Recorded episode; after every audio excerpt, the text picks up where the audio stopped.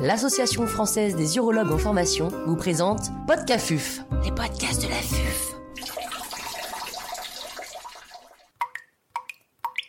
Prise en charge des symptômes du bas appareil urinaire après radiothérapie. Docteur Souil Lebday, chirurgien urologue au CHU d'Angers, nous fait part de son expertise. L'intervenant n'a pas reçu de financement.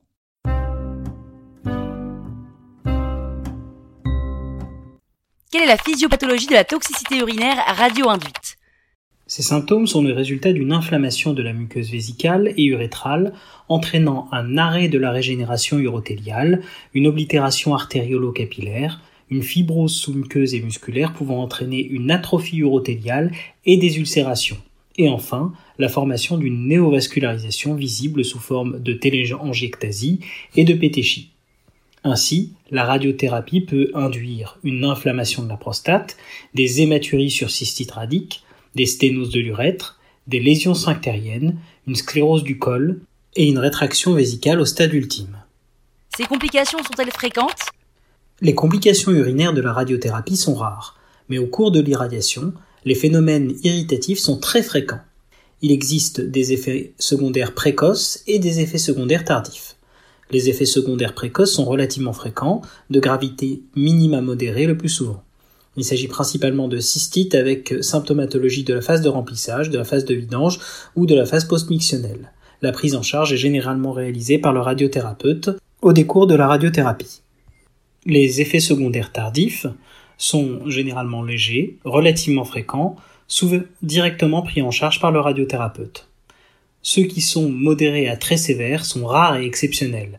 Cela peut être une hématurie importante, des sténoses urétrales ou urétérales, et ceux-ci sont pris en charge par l'urologue. La plupart des séries s'accordent à dire que 30% des patients présentent une majoration du score IPSS de plus de 5 points à 3 mois, mais seulement 12% des patients présentent une persistance de cette augmentation à long terme. Les symptômes du bas appareil urinaire auront soit spontanément disparu, ou auront été améliorés par un traitement médicamenteux ou un traitement chirurgical.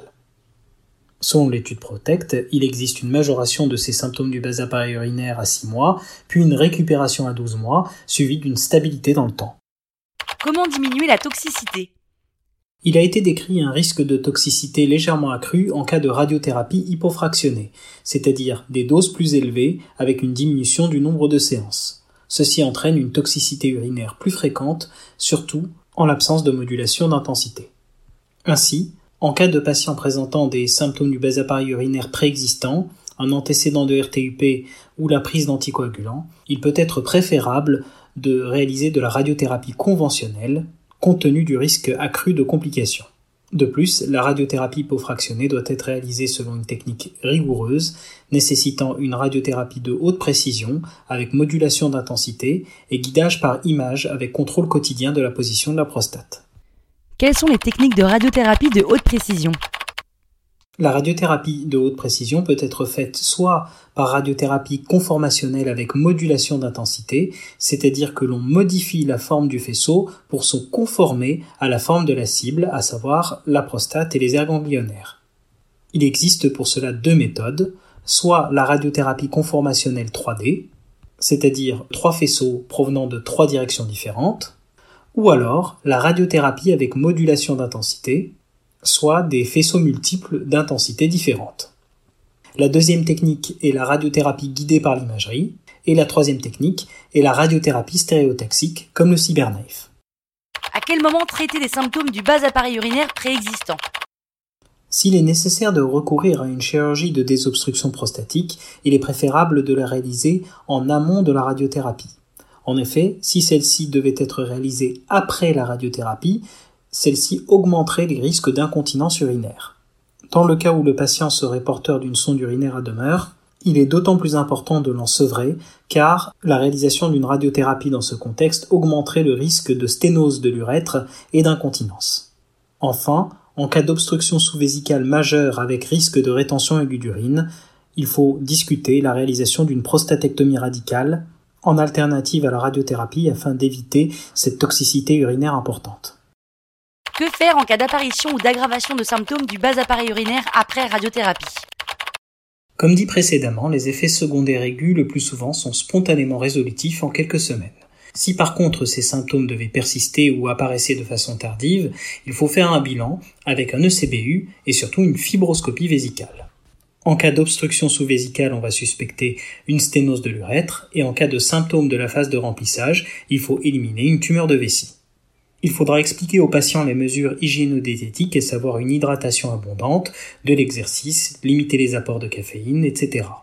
On pourra lui proposer un traitement médicamenteux par alpha-bloquant, par anticholinergique en l'absence d'obstruction sous-vésicale, éventuellement par 5 ARI, par IPDE5 en prise quotidienne. On pourra aussi proposer des traitements antalgiques en cas de cystalgie, et parfois des anti-inflammatoires non stéroïdiens en cure courte dans les phases très précoces lorsqu'elles sont sévères. En dernier recours, on pourra proposer une chirurgie de désobstruction en avertissant le patient du risque accru d'incontinence urinaire. Quels sont les éléments importants à retenir? Il faut distinguer les effets indésirables précoces des effets indésirables tardifs.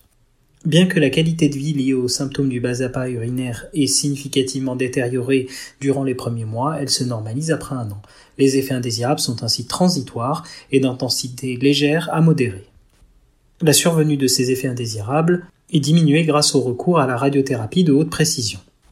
Il faut néanmoins se méfier des diagnostics différentiels, particulièrement en cas de symptômes de la phase de remplissage ou de symptômes de la phase postmictionnelle ou en cas de survenue d'hématurie. Il faut retenir aussi que la prise en charge des symptômes du bas appareil urinaire n'est pas compromise par la radiothérapie externe et qu'il est préférable de traiter ces symptômes en amont de la radiothérapie externe en respectant un délai de cicatrisation de 6 à 8 semaines avant de débuter la radiothérapie.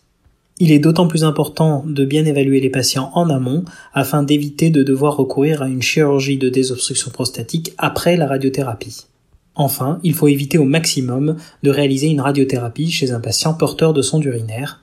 La mise en œuvre des traitements permettant de le sevrer de cette sonde urinaire devront être faits avant la réalisation de la radiothérapie.